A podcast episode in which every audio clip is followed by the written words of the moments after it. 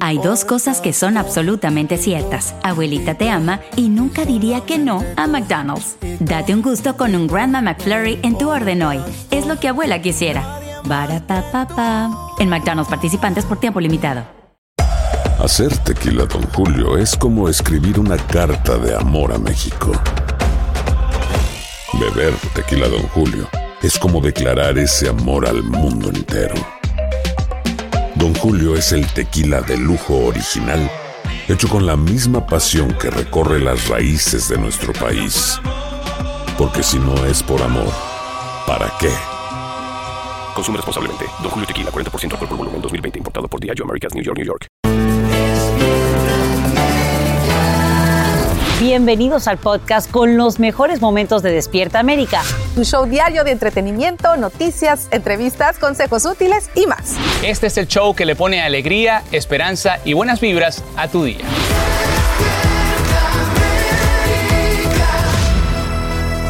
Buenos días, gracias por amanecer con nosotros aquí en Despierta América. Buenos días, como lo hemos hecho en jornadas eh, previas, comenzamos con lo último de este conflicto en Ucrania. Sacha, buenos días. Y es sumamente importante porque el mundo entero amanece con los ojos puestos en la mayor central nuclear de Europa ubicada en Ucrania. Un incendio provocado por un bombardeo ruso dispara todas las alarmas. El fuego ya está bajo control y la ONU afirma que no se ha producido ninguna emisión de radiación tras el ataque, pero la planta estaría bajo el control ruso.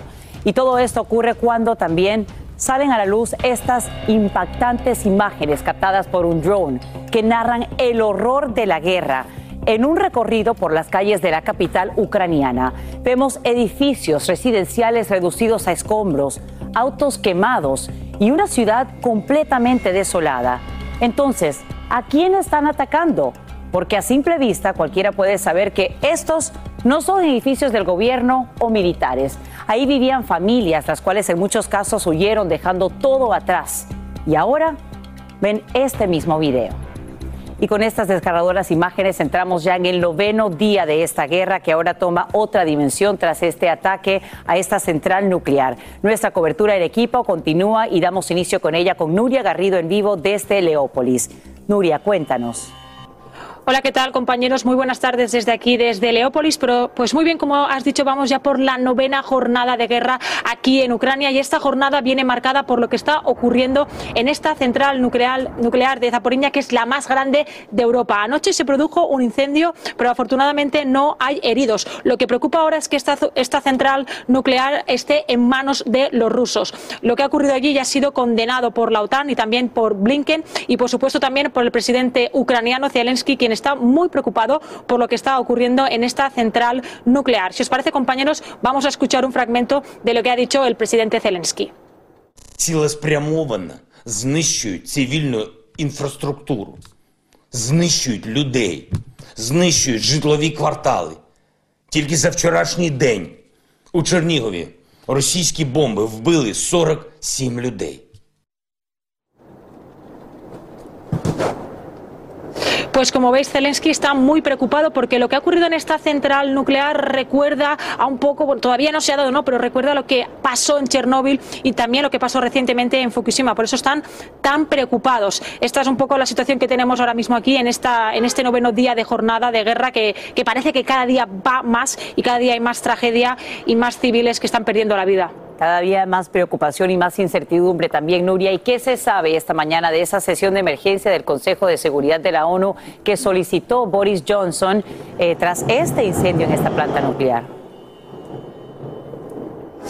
Efectivamente, Boris Johnson ha pedido esta reunión de manera inmediata tras hablar por teléfono con Zelensky. Les preocupa un poco lo que pueda pasar en esa central nuclear y por eso han pedido de manera inmediata esta reunión. Ahora mismo es verdad que los niveles de radiación en esa central nuclear son los mismos que antes, pero si cambia la situación o si hay más problemas, quieren reunirse para abordar esta situación y que no vaya más allá. Eso es lo que todos esperamos, que no vaya más allá. Nuria Garrido, gracias por informarnos en vivo desde Leópolis, en Ucrania. Y minuto a minuto miles de ucranianos huyen de su país asolado por la guerra. Más de un millón ya se refugia en naciones vecinas. La mitad de ellos son niños. Pero el conflicto impacta también a Rusia, donde el presidente Vladimir Putin declararía ley marcial, aumentando la represión contra manifestantes quienes hasta ahora recibirían 15 años de cárcel. Esto mientras no cesan las muestras de solidaridad con los refugiados en Polonia, como nos muestra Pablo Monsalvo en vivo desde ahí, desde Polonia. Buenos días nuevamente, Pablo. Muy buenos días, Alan. Bueno, las imágenes se repiten minuto a minuto. Autobuses colmados de personas, la gran mayoría ancianos, mujeres, niños, que llegan hasta este centro de refugiados, campo de refugiados que se ha improvisado en un centro comercial en las afueras de esta ciudad fronteriza y desde aquí son redistribuidos a otros lugares. La incógnita acerca del futuro es lo que realmente tiene angustiadas a todas estas personas que vienen viajando en condiciones infrahumanas, viajes muy largos, bajo temperaturas realmente congelantes hambrientos. Una vez que llegan aquí, reciben contención y lo más importante, la Unión Europea aclaró que ningún ucraniano va a tener que hacer ningún trámite burocrático de asilo político, que todos tienen las puertas abiertas de este país, al igual que la medida anunciada por el presidente Biden en el día de ayer, que dijo que se, se concedía el estatus de protección temporal a todos aquellos ucranianos que hayan entrado a los Estados Unidos antes del primero de marzo. Este es un dato muy importante, hay que destacarlo, no para las personas que lleguen después de esa fecha, que se encontraban ya en territorio estadounidense y que por supuesto no van a ser deportadas porque no tienen a dónde ir ya que su país se encuentra bajo la línea de fuego. Así que otra buena noticia para estas personas en medio del dolor y de la angustia. Al mismo tiempo, la Organización Mundial de la Salud continúa con el envío de elementos médicos porque hay que destacar que muchas de las personas llegan en un muy mal estado de salud hasta aquí, sufren hipotermia, vienen viajando eh, sin alimentos, sin agua, deshidratados muchos de ellos, por eso es muy importante en este momento que Naciones Unidas a través eh, de todas sus organizaciones, al igual que la Organización Mundial de la Salud, aporten los elementos necesarios porque los países que están recibiendo este flujo incesante de refugiados ya se están quedando sin este tipo de elementos. Y por último, lo mencionabas en la presentación, Alan, el rostro eh, más doloroso de todo este conflicto es el de los niños Casi todos los que estamos viendo que llegan hasta aquí están llorando, están abrazando a su madre preguntándole cómo sigue esto, porque están bajo un estrés realmente muy fuerte. Eh, los psicólogos que los reciben aquí, aunque hay una barrera idiomática, porque ellos hablan ucraniano, en donde yo me encuentro en este lado fronterizo, la lengua es el polaco, pero sin embargo tratan de que todo esto sea lo menos traumático posible. Los reciben con regalos, con ositos de peluche, con juguetes, tratan de que en medio de toda esta gigantesca anormalidad, normalidad las cosas no sean eh, tan dolorosas, Alan. Pablo, sí, verdaderamente las imágenes son impactantes, son muy tristes, más de la mitad decíamos que son niños. Me imagino que cada momento, cada minuto están cambiando las cosas ahí en la frontera en esta última semana desde que comenzaron a llegar los refugiados, ¿no? ¿Has habido algún cambio? ¿Qué ha pasado? Sin lugar a dudas, porque al comienzo esto sorprendió. Todos creían que se iba a resolver por la vía diplomática, pero cuando sorpresivamente hace ya nueve días Putin comenzó con esta invasión, los refugiados comenzaron a llegar de manera prácticamente inmediata, a las pocas horas, y no estaban preparadas estas zonas fronterizas, son ciudades muy pequeñas, de pocas calles.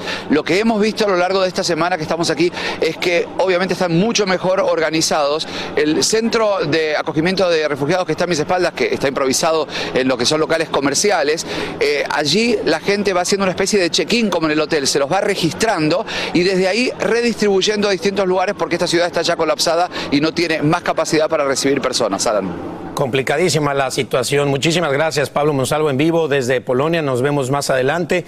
Y mire, según el Fondo de Naciones Unidas para la Infancia, se necesitan 276 millones de dólares. 276 millones de dólares para brindar asistencia humanitaria en Ucrania y otros 73 millones para ayudar a refugiados rusos y ucranianos. Entre ellos hay más, ya lo dijimos, de 500 mil niños. Si usted quiere donar, puede hacerlo en el sitio web. Ahí está, unicef.usa.org y unicef usa.org. Y recuerde, recuerde que hoy Noticias Univisión y Prende TV estarán transmitiendo el especial Ucrania no se rinde. Desde las 10 de la mañana, hora del este, 9 en el centro. Jorge Ramos estará transmitiendo desde Ucrania, acompañado aquí en los estudios por Ilia Calderón y por supuesto aquí estaremos muy pendientes. Oiga, pues sí, el actor César Bono fue hospitalizado en, un, eh, en la Ciudad de México por problemas de salud.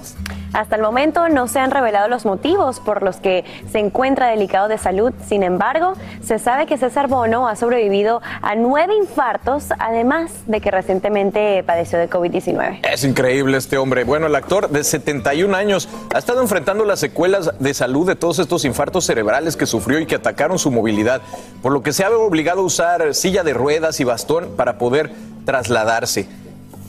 Recientemente el actor admitió no tenerle miedo a la muerte y confirmó tener listo su testamento. Esperamos su pronta recuperación, por supuesto. Sí, la verdad es que, miren, ahí lo están viendo, se ha ido, pues, por decirlo de alguna manera, descomponiendo un poquito frente a, los ojos de su público y siempre con ese buen humor y siempre esa fuerza y ese optimismo. Así que le deseamos mucha suerte, le mandamos un gran saludo a César.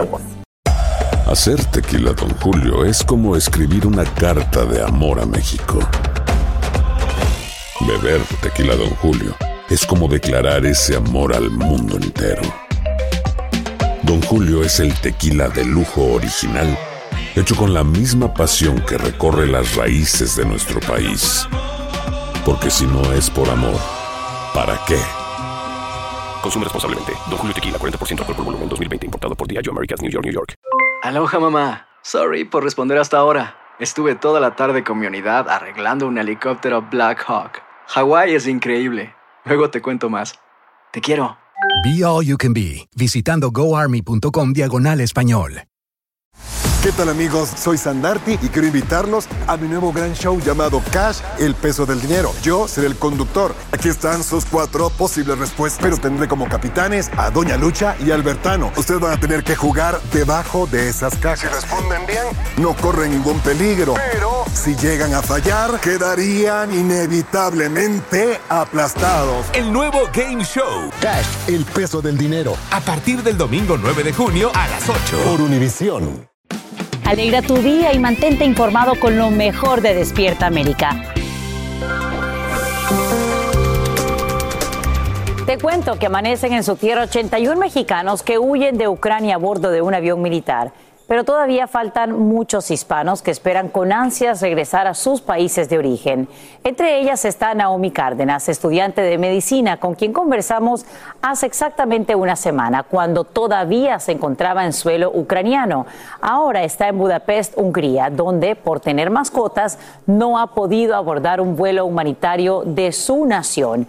Ella nos acompaña en vivo esta mañana desde Budapest para contarnos cómo ha sido esta odisea y lo complejo que se ha convertido todo debido a sus dos gatitos, Shady y Haley. Muy buenos días, Naomi. Cuéntanos cómo estás y dónde estás. ¿Cómo fue también este recorrido para finalmente poder salir de Ucrania? Cuando conversé contigo en principio, eran casi 17 horas por tierra las que ibas a tener que recorrer. Sí, así es. Bueno, fue algo demasiado difícil. Primero teníamos eh, planeado lo que era un tren para los ecuatorianos, lastimosamente no se pudo realizar y tuvimos que, gracias al gobierno ucraniano que nos facilitó lo que son eh, trenes gratuitos para que todo, todas las personas que nos, nos encontrábamos en Ucrania podamos salir. Eh, los tomamos de la manera que pudimos, ya que pues se encontraban varias personas, ucranianos, marroquíes, nigerianos, ecuatorianos, desesperados por poder salir. Como sea, poniendo en riesgo nuestra vida, lo tomamos con nuestras mascotas en mano. Somos varios chicos que estuvimos en ese momento, en la avalancha, en el momento de subir al tren eh, corriendo el peligro, pero lo hicimos. En el momento del transcurso, en el transcurso de, del viaje hacia Lviv, que era la ciudad donde teníamos que tomar el otro tren para poder ir a la frontera, igual bastante compleja la situación. Viajábamos entre 17 personas en un solo vagón, que es un cuarto bastante pequeñito. Fue bastante duro. Igual una vez ya llegamos a Lviv, no sabíamos qué hacer. Estábamos esperados, gracias a Dios, pues los ecuatorianos nos unimos. Eh, las que las personas que estaban eh, al frente de nosotros trataron de buscar la solución, nos ayudaron, tomamos un tren hacia la ciudad de Chop y que es eh, cerca de la frontera con Hungría. Sí. Y, y, finalmente cuando ya estás del lado húngaro, em, ¿cómo ha sido todo este tiempo? ¿Dónde estás ahora? Porque debe ser un poco más difícil también encontrar refugio eh, teniendo en cuenta que tienes dos gatos. Así es. Bueno, gracias a Dios, eh, las personas eh, húngaras estamos, nos encontramos en una iglesia católica, un padre nos ha abierto las puertas, con, igual con los ecuatorianos que eh, residen aquí, ya que el gobierno ecuatoriano nunca nos brindó la ayuda necesaria. Son personas que por su voluntad, por el amor hacia el prójimo, por brindarnos ayuda, viendo esta situación tan difícil en la que nosotros estamos pasando, nos abrieron las puertas y nos han dado no las no algo de lujo, pero sí algo para estar eh, cómodos, abrigados y igual eh, comida. Y bien, en las últimas horas aterriza en territorio mexicano un vuelo humanitario con ecuatorianos a bordo. Tú no pudiste abordarlo, ni tampoco los otros compañeros que tienen mascotas. Y quiero que juntas escuchemos la explicación que da el canciller ecuatoriano con respecto al no poder brindarles a ustedes esta oportunidad.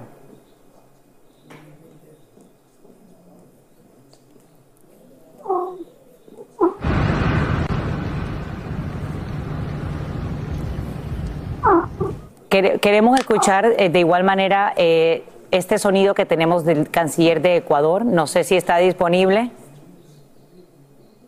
Aquí en producción podemos, por favor, poner el, sonido. Siendo que Ecuador tiene un caso sui generis por el número de, ciudadanos que estaban en Ucrania y porque tenemos más de 86 mascotas, entre ellas un conejo, un, un hurón, asumo la responsabilidad de esta decisión precautelando las vidas humanas el siguiente operativo de traslado en vuelo humanitario lo haremos pensando y priorizando en los chicos que van a traer a sus mascotas. Esto quiere decir que tengamos una aeronave de otras características debido a la gran cantidad de mascotas. Naomi, sabemos que hoy mismo parte otro vuelo humanitario con ecuatorianos. Y te pregunto, ¿tiene cupo para más de 200 personas? ¿Tú podrás abordarlo? ¿Cuál es tu situación en términos de esta oportunidad para salir de Hungría? Lastimosamente el vuelo que va a partir hoy día es de Varsovia. Este vuelo no viene acá a Hungría. Entonces lo que nos dijeron es que nos dirigamos hasta Varsovia para poder saber si tenemos la posibilidad de poder ingresar al vuelo. Sin embargo, pues muchos, eh, muchos ecuatorianos hicieron eso, de venirse acá a Hungría para poder tomar el vuelo del día de ayer y los dejaron varados en el, en el aeropuerto sin saber qué hacer. ¿Qué te dicen tus Y el vuelo está completamente vacío. Había más de 100, eh, más de 100 puestos vacíos y, y supuestamente lo que nos los que les habían indicado en el aeropuerto es que ya no había más cupo. Igual a última hora nos indicaron que no se podía más, eh, viajar con mascotas cuando ya estábamos todos listos. Aquí en este lugar, solo en este lugar hay más de 20 personas con mascotas. Y, fue algo demasiado injusto. Naomi, ¿qué te dicen tus padres? Porque quizá hay personas que nos estén viendo esta mañana que dirían, pues, deja a tus gatos para poder regresar y ponerte a salvo. ¿Cuál es la respuesta de tus papás? ¿Qué les dices quizá a quienes nos ven y, no entienden lo que significan tus gatitos para ti? Bueno, eh, yo, eso es mi apoyo emocional. Eh, yo he compartido pues eh, bastante tiempo con ellos, son mi familia aquí desde el momento en que he llegado, pues he estado sola, así en un país nuevo, en algo nuevo, y pues ellos dos han sido mi, mi fuente de fortaleza, mi ayuda, mi compañía, son parte de mi familia.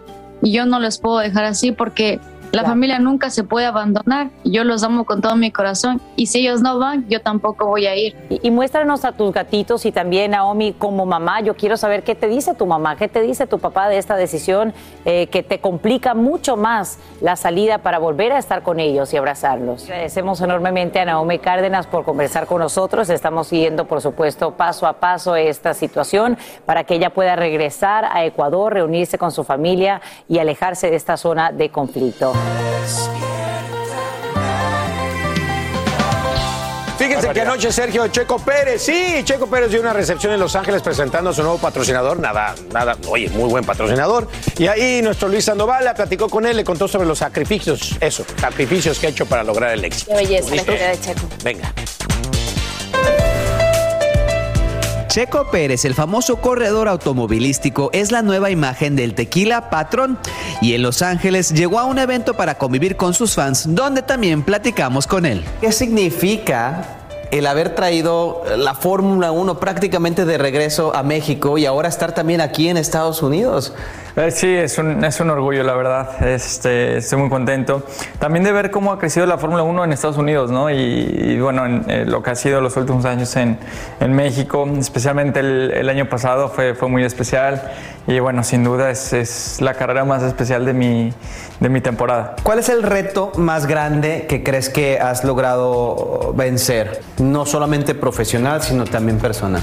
Creo que sin duda el, el emigrar a Europa, ¿no? el, el irme a los 14 años a un, a un país tan diferente y forjarme allá ¿no? en todos los sentidos. No quiero decir que para un piloto europeo sea, sea fácil, ¿no? porque también tienen, tienen mucho que, que luchar y que sacrificar y que preparar. Pero sin duda que para un, un mexicano estar en, en- en la Fórmula 1 es una categoría tan complicada. Creo que ese es el, ma- el mayor logro que, que tengo. O sea, a los 14 eres prácticamente un niño. Sí, un niño, un niño que tiene que tener todo muy claro de lo que quiere y lo que implica, ¿no? Eh, la verdad fue fácil tomar la decisión, pero una vez que la tomé, supe muy temprano que el camino iba a ser muy largo y muy cansado y, y duro, pero que valía la pena. ¿En qué consiste la preparación física, en este caso, antes de, entrarle a las carreras? Eh, bueno, nosotros somos atletas muy completos, ¿no? En, cuanto tenemos mucha resistencia, porque las carreras son de dos horas. Eh, trabajamos mucho la parte de, abdomen, la parte de espalda, eh, toda la parte del core, y hombros, cuello. ¿Qué pasa por tu mente cuando vas en el carro a, a todo lo que da y obviamente tienes que estar concentrado? ¿Hay de repente alguna imagen que, que- que te pasa y que te jala? Y, o sea, no sé, ¿qué, qué es lo que está sucediendo cuando vas? a- Eh, muchas cosas, también hay, hay momentos donde te vas, ¿no? Donde estoy ya pensando en otras cosas, ¿no? Como a, a dónde voy a ir a cenar o, o cosas así. Pero muy rápido regresas porque eh, son tantas las cosas que tienes que ir pensando, las cosas que tienes que ir hablando con tus ingenieros, que tienes que estar muy presente. ¿Qué le dices a las personas que te ven a ti como una inspiración y que así como tú veías a otros corredores, ahora dicen yo quiero ser como Checo? Nada, apoyarlos, eh, que crean en sus sueños, que vale la pena luchar por ellos y los consigas o no, hay que intentarlo porque en el camino aprenderás muchísimo, que igual y te pone en otro lugar, entonces hay que intentarlo. Aquí en Despierta América hay una personita muy especial, Antonella, la hija de nuestra Carla Martínez, eh, que te admira muchísimo. Ellos han ido a verte a las carreras y me encantaría que le dedicaras unas palabras a, a Antonella. Que muchas gracias por, por su cariño, por, por seguirme y apoyarme y que nada, que le mando un fuerte beso y que espero conocerla pronto. Y, y a todo, toda la, la juventud también lo mismo, ¿no? Que muchísimas gracias, la verdad que eh, me llena mucho, ¿no? Saber que cuento con, tanto cariño y, por supuesto tanto apoyo. Guardar ese mensaje. Ay, gracias, Checo. La verdad que, fíjate, les comentaba que a mis hijas les gusta mucho la Fórmula 1 porque a su papá les En gusta. especial a Antonella. Entonces, es- exactamente, se sientan todos los domingos a ver tus carreras, te han apoyado desde el día uno. eh, para ella va a significar mucho, muchas gracias. Y ser un ejemplo de México para los jóvenes, para todos los soñadores, de verdad, gracias por tu, cómo has puesto a México en alto. ¿eh? Qué emoción, muchas gracias. latinos inspirándonos de No es alguna fácil, manera. nada fácil, Sí, ¿eh? espectacular El lo que ha hecho. de Verstappen, el que Gracias. es actual Bueno, campeón. si te quieres quedar, bueno, vete, Gracias, sí, Checo, you también. later, o como- Aloha mamá, ¿dónde andas? Seguro de compras. Tengo mucho que contarte. Hawái es increíble. He estado de un lado a otro con mi unidad. Todos son súper talentosos. Ya reparamos otro helicóptero Blackhawk y oficialmente formamos nuestro equipo de fútbol. Para la próxima te cuento cómo voy con el surf y me cuentas qué te pareció el podcast que te compartí, ¿ok? Te quiero mucho. Be All You Can Be, visitando goarmy.com diagonal español. Hay dos cosas que son absolutamente ciertas. Abuelita te ama y nunca diría que no a McDonald's. Date un gusto con un Grandma McFlurry en tu orden hoy. Es lo que abuela quisiera. Barapapapa. En McDonald's participantes por tiempo limitado. Ya regresó la venta para amigos y familiares de JCPenney, con 30% de descuento extra por toda la tienda. Esos son ahorros por encima de nuestros precios ya bajos. Ven con tus amigos y familiares y ahorren en grande. Y recuerda, el Día de los Padres es el 16 de junio. Y en JCPenney puedes encontrar el regalo perfecto, desde ropa, calzado, artículos de cuidado personal y más. JCPenney, vale la pena. Cupón válido del 3 al 9 de junio en selección de estilos. Aplican exclusiones. Detalles en la tienda jcp.com. Hola, yo soy Carla Martínez. Estás escuchando el podcast de Despierta América. Oigan familia, nuevamente la dinastía Pinal se encuentra en el ojo del huracán. ¿Por qué, Fran? Bueno, señores, porque hay una publicación que hizo la revista TV Notas en la que asegura que los hijos están peleando por la herencia de doña Silvia Pinal. Y aún la actriz está en vida. Entonces Están hablando- está viva, están hablando de... De herencia sin que, sin, que se haya fallecido la señora. Es una pena. Vamos a ver qué es lo que está pasando. La revista TV Notas publicó esta semana que existe una guerra entre Alejandra Guzmán y Luis Enrique contra su hermana Silvia Pasquel. Y todo por la herencia que les podría dejar su madre Silvia Pinal. Entre sus bienes está el teatro de la diva del cine de oro. Los hermanos aclararon esta situación. Aquí estamos los dos, ¿no? Aquí estamos los dos y entre nosotros no hay, no hay problemas ni nos estamos peleando por nada. No hay nada que pelear. Se le pueden avisar a Alex Caffi si quieren. No, díganle porque él es el que está insistiendo que mi hermano y yo no estamos agarrando del chongo por un teatro que ni es de mi hermano ni es mío, es de mi mamá. Y ella es la que decide y ella es la que toma, ella es la que dice qué se debe hacer y qué no se debe hacer. Y nada se hace sin su autorización. La pregunta obligada fue si ellos están dispuestos a tener la responsabilidad de este famoso teatro que lleva el nombre de Silvia Pinal.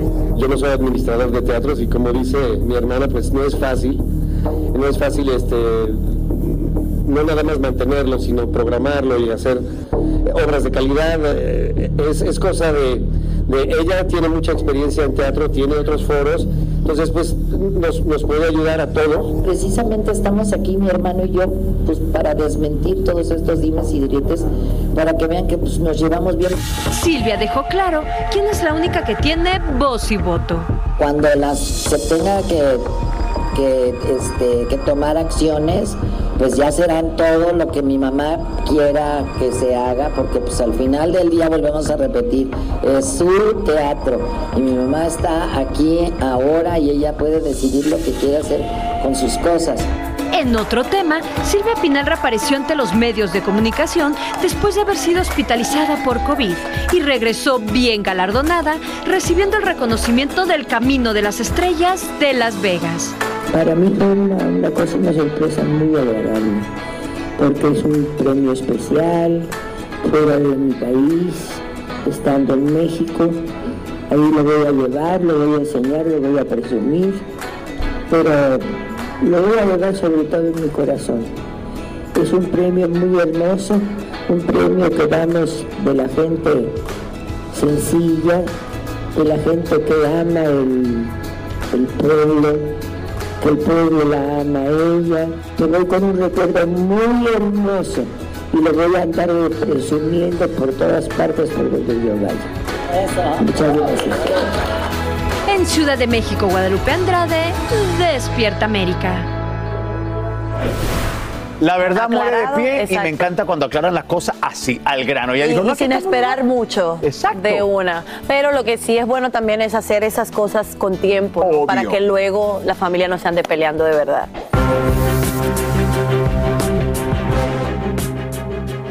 La guerra en Ucrania acaba de dar un giro aún más peligroso tras el ataque a una enorme central nuclear, la más grande en Europa. La Agencia Ucraniana de Energía acusa a las fuerzas rusas de generar un incendio y tomar el control de las instalaciones. En vivo desde Leópolis, Ucrania, Jorge Ramos tiene el panorama completo en este noveno día de guerra. Jorge, cuéntanos, esto pues causa consternación a nivel global.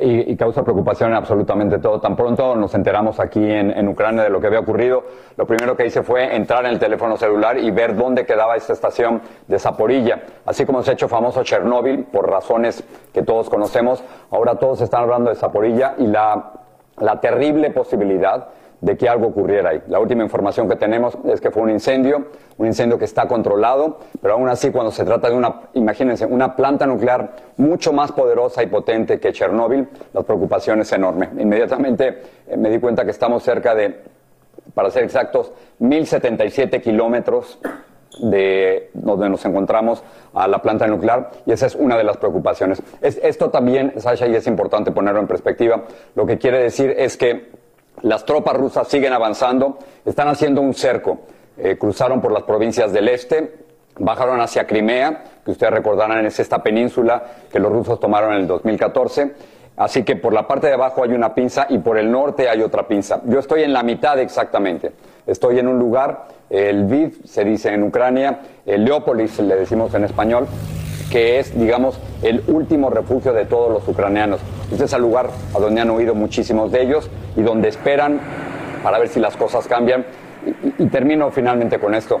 Yo sé que ustedes en, Estados Unidos y en otras partes de Europa están recibiendo la noticia del avance de las tropas rusas, a pesar del cese al fuego que ayer se habló para ayudar a, refugiados y llevar alimentación a los heridos. Pero a pesar de todo eso, la absoluta convicción de los ucranianos, yo ya hablé con muchos de ellos, es que ellos van a ganar esta guerra y no se han dado por vencidos. Eso es sumamente importante, Jorge, pero ya estamos en este noveno día de este conflicto. Cuéntanos, en, esta ciudad, Leópolis, donde dices que es como el último refugio de los ucranianos, ¿cómo es el día a día? ¿Qué, ¿Qué, es lo que hacen? ¿Cómo se van preparando ante la posibilidad de que las tropas rusas lleguen ahí en cualquier momento? Es, es muy curioso, Sasha, porque hay, hay como una dicotomía, hay un enorme contraste. Por una parte, está la preparación en las guerras. Esta mañana hubo una sirena y, y muchos de los habitantes de, de, Leópolis se fueron a refugios para, para protegerse. Incluso las personas, los ucranianos, la traductora que nos está ayudando aquí, eh, no, no llegaba a tiempo porque tuvo que parar para las sirenas. Es decir, todo el mundo se está preparando para la guerra. Por otra parte, hay como una resistencia, un deseo de seguir haciendo las cosas normalmente porque no quieren aceptar que los rusos pudieran controlar esta ciudad. Y entonces las clases están suspendidas por dos semanas, los niños están saliendo a, parques, hay algunos restaurantes abiertos, ayer fuimos a un restaurante, por ejemplo, la mitad estaba ocupado, pero a las seis o siete de la tarde esto se cierra porque hay un toque de queda en la noche. Y al final, déjame mostrarte esto, si te muestro esto, sería para, es, una cerveza normal. Por supuesto, el alcohol está prohibido, la venta de alcohol está prohibido en estos momentos en Ucrania. Esta cerveza tiene una imagen de Vladimir Putin en donde se están burlando de él. Hay miles y miles de cervezas vacías que se han convertido en bombas Molotov. Los ucranianos están esperando resistir y no dejar que los rusos terminen con esta invasión. Y lo están haciendo de cualquier tipo de forma, desde barricadas, con, con, madera y bolsas de arena, hasta con frascos vacíos de cerveza. Es decir, tenemos una necesidad de seguir con cierta normalidad, pero por la otra es la preparación, la última preparación antes de la guerra. No, y vimos, por supuesto, ucranianos también que están dispuestos a convertirse en escudos, en estos bloques humanos para evitar el paso de algunos de estos tanques de las tropas rusas. Te agradecemos, Jorge Ramos, por brindarnos, eh, obviamente, esta perspectiva tan diferente de lo que tú estás viendo en Leópolis, en Ucrania, y también estaremos pendientes al especial que nos brindarás a partir de las 10 de la mañana en el este, aquí por su cadena Univisión. Gracias. Gracias. Bien, cambiamos ahora completamente de tema para contarte lo siguiente. Hoy, por fin, en el condado de Los Ángeles ya no tienen que usar mascarillas en interiores en ciertos lugares públicos. Es que el número de contagios por coronavirus le permite a autoridades quitar este uso obligatorio de tapabocas. Y en vivo desde Los Ángeles, Juan Carlos González nos aclara qué pasa con aquellos que no estén vacunados y qué pasará con las escuelas. Juan Carlos, muy buenos días, te escuchamos. Hola, ¿qué tal Sasha? Muy buenos días y muy buenas noticias, efectivamente, porque hoy entra en efecto esta medida que simplemente pues termina con el mandato, con la obligación de utilizar las mascarillas en los interiores. Por ejemplo, a partir de hoy ya no se tienen que usar mascarillas o cubrebocas en, en tiendas, en restaurantes, en gimnasios, etcétera. Esto eh, en interiores. Y todo esto, sin embargo, es muy importante aclarar de que los propietarios de estos negocios por ejemplo, de los restaurantes y de las tiendas, tienen la discreción a partir de hoy de exigirle a los clientes y también a sus empleados si continúan utilizando las mascarillas. Pero por su parte, las autoridades del condado dicen ya no es obligatorio, aunque siguen recomendándolo. Ahora, ¿qué pasa, por ejemplo, con las escuelas? Bueno, con las escuelas es algo diferente ya que hay una medida a nivel estatal, a nivel California, que obliga a los niños desde kinder hasta el décimo segundo grado a utilizar las mascarillas en interiores, pero esto es solamente hasta el día 11 de marzo. A partir del 12, los distritos tendrán la discreción sobre el uso de los cubrebocas. Sasha. Excelentes noticias para algunos, pero sabemos por supuesto que en el parque de diversiones Universal Studios Hollywood eh, también están levantando los mandatos para los visitantes. ¿Qué nos puedes decir al respecto sobre este parque de atracciones y posiblemente otros? Así es, por ahora es este Universal Studios Hollywood que ya se termina también. No deberán las personas que visiten, las personas que lleguen ahí, no estarán obligadas a utilizar cubrebocas, tampoco deberán eh, eh, presentar su tarjeta de vacunación o prueba negativa del COVID-19. Así es que pues parece que por ahora estamos regresando a la normalidad aquí en el condado de Los Ángeles y pues en todo el estado de California. Y todo esto se debe a que han bajado considerablemente los casos de coronavirus y también las hospitalizaciones. Regreso contigo al estudio. Soñamos, Juan Carlos, con el día en el que ya no tengamos que hablar de tapabocas, ni de vacunas, ni de nada por el estilo. Este es un gran paso para el condado de Los Ángeles. Gracias por darnos los detalles en vivo. Aloha, mamá. ¿Dónde andas? Seguro de compras. Tengo mucho que contarte. Hawái es increíble. He estado de un lado a otro con mi unidad. Todos son súper talentosos. Ya reparamos otro helicóptero Blackhawk y oficialmente formamos nuestro equipo de fútbol. Para la próxima te cuento cómo voy con el surf y me cuentas qué te pareció el podcast que te compartí, ¿ok? Te quiero mucho. Be All You Can Be, visitando goarmy.com diagonal español. Hay dos cosas que son absolutamente ciertas. Abuelita te ama y nunca diría que no a McDonald's. Date un gusto con un Grandma McFlurry en tu orden hoy. Es lo que abuela quisiera. pa En McDonald's participantes por tiempo limitado. Ya regresó la venta para amigos y familiares de JCPenney, con 30% de descuento extra por toda la tienda. Esos son ahorros por encima de nuestros precios ya bajos. Ven con tus amigos y familiares y ahorren en grande. Y recuerda, el Día de los Padres es el 16 de junio. Y en JCPenney puedes encontrar el regalo perfecto, desde ropa, calzado, artículos de cuidado personal y más. JCPenney, vale la pena. Cupón válido del 3 al 9 de junio en selección de estilos. Aplican exclusiones. Detalles en la tienda jcp.com. Este es el show que le pone alegría, esperanza y buenas vibras a tu día. Mantente informado con lo mejor de Despierta América. A continuación, escucharás información práctica para mejorar tu vida, variados reportajes de farándula y actualidad. Y a esta hora tenemos información que acaba de llegar a nuestra sala de redacción. Les cuento que empleadores estadounidenses crean 678 mil puestos de trabajo en febrero en señal de que la economía se recupera y de que más estadounidenses gastan en restaurantes, tiendas, hoteles, etcétera, a pesar de la inflación. Según el informe que acaba de publicar el Departamento del Trabajo, la tasa de desempleo cae del 4 al 3,8%. Entre los hispanos se ubica en el 4,4%, una baja de medio punto con respecto al mes anterior. Y amanecen en México las 81 personas rescatadas por ese país en la, de la guerra en Ucrania. Llegan a bordo de un avión de la Fuerza Aérea y en ese vuelo humanitario también viajan residentes de Ecuador, Perú, Australia y Ucrania. Y en vivo desde Ciudad de México, Eduardo Menéndez nos explica qué pasará ahora con ellos y si ya están coordinando otros vuelos. Eduardo, muy buenos días.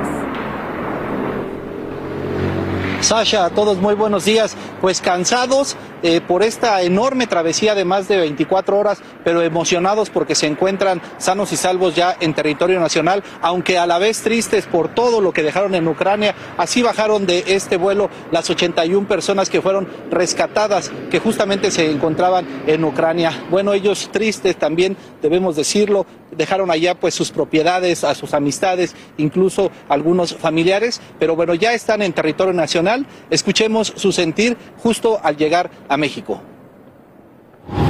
Cuando empezamos a recibir notificaciones de que tanques y eh, vehículos militares rusos venían camino aquí, eh, fue que decidimos que teníamos que salir tan pronto fuera posible de la ciudad. Pues es una sensación de mucha seguridad, de una sensación de mucho alivio, pero al mismo tiempo estamos con sentimientos encontrados de que nos sentimos hasta cierto punto, hasta cierto punto culpables, de que nosotros estamos bien mientras sabemos que nuestras familias están ahora en un sótano. El papá de mi hijo está en el parking de su, de su casa, los padres de mi nuera están ahora en un sótano y yo estoy en contacto con mis amigos y todos están en Ucrania. Sasha, en total 44 mexicanos, 28 ucranianos, 7 ecuatorianos, un peruano y un australiano llegaron en este vuelo. Las familias y también algunos amigos acudieron a recibirlos pues con algunas eh, porras, con algunas flores. ¿Qué es lo que pasará? Bueno, ellos permanecerán en territorio nacional y también informó la Secretaría de Relaciones Exteriores que se mantendrán muy al pendiente para saber cuántos aún ciudadanos mexicanos se encuentran en Ucrania, para saber en cuánto tiempo y con qué celeridad se envía otro vuelo a ese país para traer a los connacionales otra vez a México. Sasha. Te recibimos ambas, Eduardo. ¿Qué pasará con los extranjeros, Eduardo? Carlita, perdón, eh, sí, informarte que eh, en cuanto también bajaron de este avión, ya los esperaban eh, autoridades del Instituto Nacional de Migración y se les otorgó un permiso para permanecer en nuestro país sin ningún problema hasta por 137 días. Ellos ya posteriormente decidirán si regresan a su país de origen o si permanecen en México, incluso si intentan llegar hacia los Estados Unidos. Carla.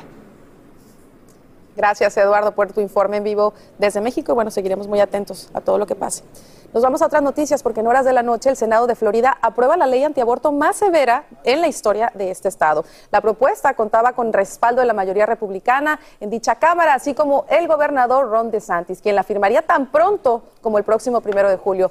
La medida prohíbe que las mujeres interrumpan su embarazo después de las 15 semanas y no establece excepciones para víctimas de violación, incesto o trata de personas. El pueblo luchando los están matando y el tipo sube fotos de Gandhi rezando. Mentiroso, se hace el espiritual usando la salud mental para vender un documental. Tú eres más falso que un Familia, buenos días. Es 4 de marzo del año 2022. Ahí está escuchando. Ese será el tema del día. Ese es el tema del día, señores. Y vamos a sentarnos, y ustedes también en casa, porque ¿qué les parece, muchachos, si discutimos un poquito, si hablamos, si tratamos de una manera más profunda lo que pasa con esta canción, lo que dicen las letras y todo lo que desata? Exactamente. Recapitulando un poco, recordemos que el año pasado J Balvin eh, quiso hacer un boicot con los Latin Grammys porque no se vio reflejado, ¿no? No vio el género del reggaetón reflejado en las nominaciones. Por eso él eh, hace este boicot, sale René y le dice, lo que estás haciendo no es correcto. Empieza esta tiradera, como dicen ellos, entre ellos y ahora René, hace unos días, lanza lanza este tema, bueno, un sneak peek, ¿no? Un teaser, y le dice, aparentemente lo que él alega es que el equipo de J Balvin lo llamó y le dice, no puede sacar esa canción, pero él dice que no le importa, así sea que lo demanden. Entonces ya ayer finalmente salió a la luz este tema, dura ocho minutos y en una porción del video que dura tres minutos es prácticamente solamente de, es de J Balvin, porque dice está Joseito, es muy obvio.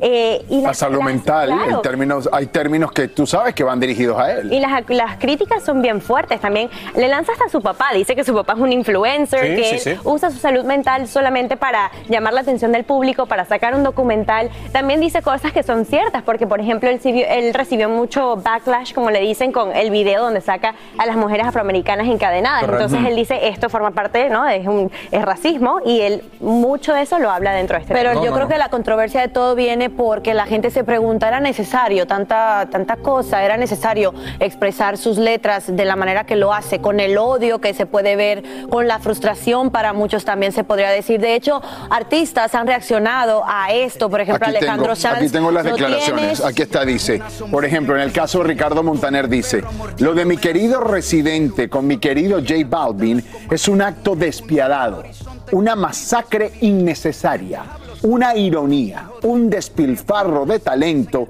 en una causa sin razón. Por otro lado, Alejandro Sanz dice, acabo, de, ver un asesinato cometido con un lápiz. Hay muchos comentarios, le hemos pedido a ustedes que, por favor, comenten en las redes. Hay gente que defiende a Residente diciendo que esto de la tiraera forma parte del género y otros dicen que, que definitivamente no debe ser la manera correcta, que Montaner, por ejemplo, en este caso no entiende de qué se trata este asunto, ¿no? Claro que sí. Primero, antes de nosotros compartir un poquito del tema, vamos a ver lo que ustedes en casa han escrito en nuestras redes sociales y lo que piensan acerca de esta canción que Residente dedica a J Balvin. Así es, chicos, porque no solo es el tema, creo que es el timing. En un momento tan difícil que estamos viviendo, toda esta tiradera no le ha caído Y un muy bien a momento la tan gente. difícil que está viviendo J Balvin 100%. también, porque recordemos que su mamá está grave. Mira, estos son los comentarios de ustedes de Despierta América. Ay, perdón. Ay, no eh, lo poniendo aquí. no lo borres. Oigan, eh, qué ridículo que lo supere.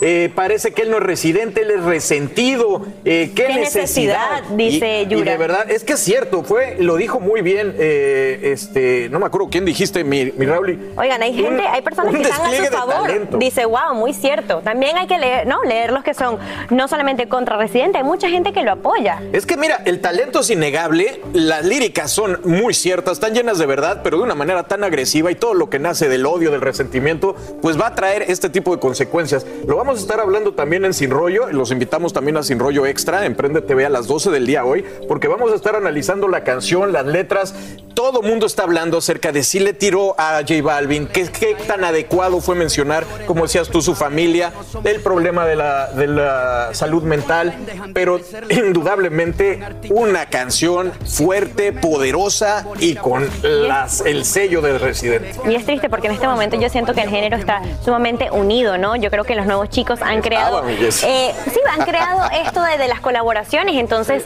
era todo lo contrario. Estábamos viviendo un momento, entre comillas, muy lindo con el reggaetón porque todos se estaban uniendo, Sí. hombres y mujeres, Sí, generaciones, ¿no? Y, y con esto lo que está creando ahora es una división musical. Una Vamos división, con una Raúl y división, una división musical y yo creo que la música precisamente no está hecha para eso. Hay una connotación, hay, hay, hay una carga muy fuerte como de odio. No, de verdad que eh, la- como fanática también de René, creo que se le fue la mano con la canción. Creo que no era el timing para la canción porque creo que J Balvin está en un momento de mucha vulnerabilidad. Todo el mundo sabe que su mamá está muy delicada, muy delicada de salud y se me hace injusto atacar a una persona en un momento que quizás no puede defenderse. Segundo, siento que por cada view irán donaciones a personas con, eh, con- con problemas de salud mental.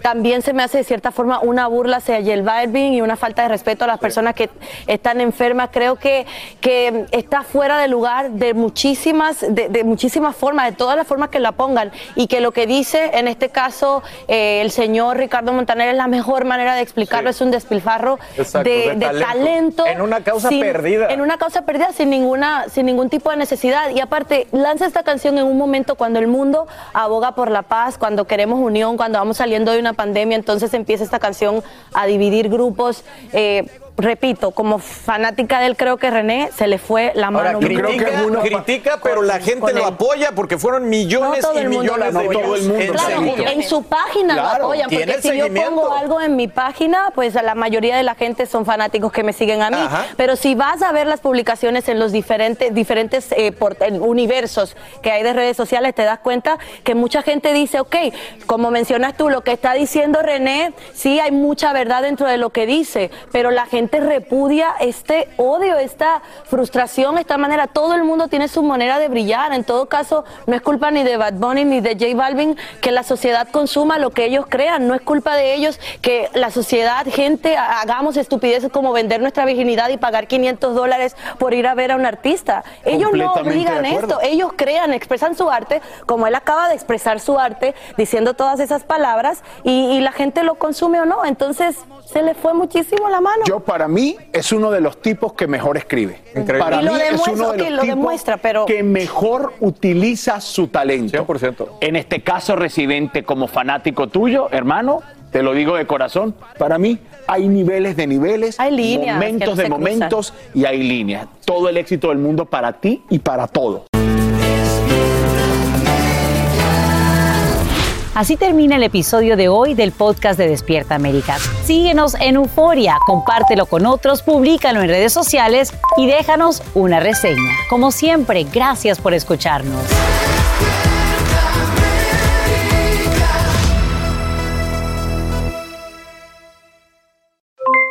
Aloha mamá, ¿dónde andas? Seguro de compras. Tengo mucho que contarte. Hawái es increíble. He estado de un lado a otro con mi unidad. Todos son súper talentosos. Ya reparamos otro helicóptero Blackhawk y oficialmente formamos nuestro equipo de fútbol. Para la próxima te cuento cómo voy con el surf y me cuentas qué te pareció el podcast que te compartí, ¿ok? Te quiero mucho. Be All You Can Be, visitando goarmy.com diagonal español.